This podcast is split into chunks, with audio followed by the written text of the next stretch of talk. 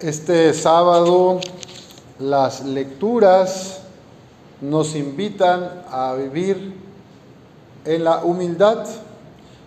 Las lecturas de los días pasados, muchas han estado en esta línea de vivir con sencillez y de no ponerme por encima de los demás. San Pablo le dice a la comunidad de Corinto que él fundó, a los cristianos de Corinto les está diciendo, oigan,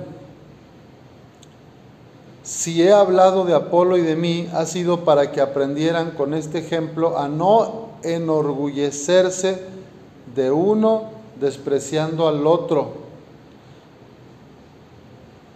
Está esa tendencia en nosotros de sentirnos importantes, de enorgullecernos de nuestros méritos.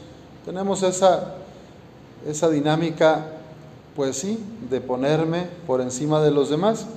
Y entonces Pablo les dice, ¿qué tienes tú que no hayas recibido? Corinto era un puerto donde se movía muchos negocios, era un puerto y había pues muy buena economía, ¿verdad? En los mercaderes de la zona. Y eh, eh, pues había muchos que ya conversos al cristianismo, pues traían, ¿verdad? Grandes ropajes, andaban bien peinados, bien perfumados, eh, el, banco con dinero, ¿verdad? Y tenían sus negocios. Y lo que Pablo les, les quiere reflejar es, no se confíen en sus méritos personales, no se confíen en el éxito de su negocio, no se confíen en las relaciones que tienen, sino vayan al Padre, vean, pongan su base, en Dios, pongan su corazón en mí, no en las cosas ni en sus propios éxitos o logros. Y por eso la pregunta, ¿quién te ha hecho superior a los demás? ¿Quién, ¿Qué tienes tú que no hayas recibido? Y si lo has recibido, ¿por qué presumes como si no lo hubieras recibido? Porque para San Pablo es claro que todo viene de Dios, la salud, el trabajo, nuestra familia, todo es un, un regalo de Dios, todos son dones de Dios. Y podemos caer en esa tentación de sentirnos como algunos cristianos de Corinto, que nosotros hemos trabajado y que yo me merezco esto porque yo he, logrado aquello y por lo tanto yo soy más importante. Fíjense qué fuerte lo que dice San Pablo para decir, ustedes muy bañados, muy perfumados, con sus negocios bien seguros, pero no sé, Dice, qué bueno que ya han obtenido el reino sin nuestra ayuda. Como diciendo, ni siquiera necesitas de Dios para vivir el reino de Dios. Tú solito ya hiciste tu reino.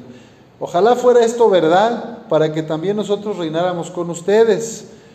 Porque me parece que a nosotros los apóstoles, Dios nos trata como a los últimos de todos, como a gente condenada a las fieras, pues nos hemos convertido en todo un espectáculo para el mundo. En efecto, nosotros somos los locos a causa de Cristo y ustedes los sensatos en las cosas de Cristo. Nosotros los débiles y ustedes los fuertes. Nosotros los despreciados y ustedes los dignos de respeto. Así como decía, muy perfumados y muy de, de ir a misa o de cumplir con mandamientos externos. Hasta el presente, dice Pablo, pasamos hambre y sed, vamos pobremente vestidos y recibimos golpes, andamos errantes y nos fatigamos trabajando con nuestras propias manos. Imagínense los dueños de los puertos, los dueños de la, donde las naves atracaban, los dueños de, los comercios. Pues ellos no tenían que trabajar, tenían sus esclavos, tenían todo, y ellos eran muy cristianos, pero tenían ahí toda una estructura de riqueza a su servicio. Y aquí San Pablo les dice, yo trabajo, nosotros estamos trabajando, no andamos de traje, ni andamos con ropa lujosa, ni vestidos de moda, y, nos maldicen y nosotros les deseamos el bien, nos persiguen y nosotros lo soportamos, nos calumnian y correspondemos con bondad. Una persona vanidosa, una persona orgullosa, autorreferente o autocentrada, si la critican, ¿Cómo reacciona? Si le cuestionan algo, ¿qué hace? Y si tiene poder económico, despídelo, córrelo, o le pones trabas, o, ¿verdad? Y, y entonces San Pablo está describiendo cómo deberíamos vivir los cristianos, los que seguimos a Jesús. Nosotros no maldecimos, respondemos con bien, nos persiguen y lo soportamos, nos calumnian y correspondemos con bondad. Nos tienen incluso como la basura del mundo y el desecho de la humanidad. Y al final dice San Pablo a los corintios, estos petulantes o que sentían que todo lo habían ganado por su fuerza, les dice, les escribo esto, no para avergonzarlos, sino para llamarles la atención como a hijos queridos. O sea, al final tiene, pues es por amor, por ternura.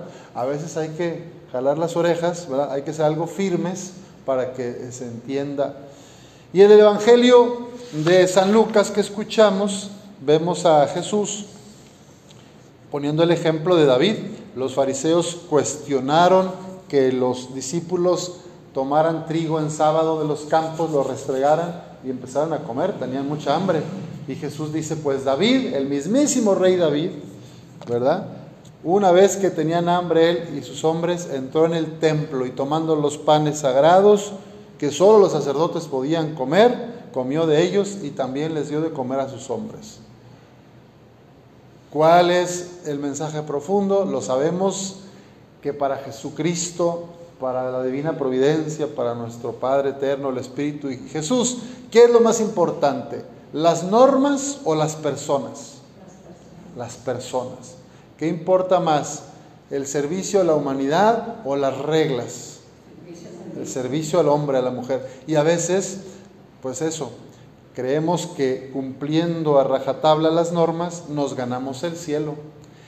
Y, y como yo me siento bueno, pues yo digo, aquella persona no va a misa, aquel no se confiesa, este no sabe rezar el rosario, no sabe ni las letanías, yo me sé todo de memoria desde chiquito. Bueno, empiezan eso, ¿va?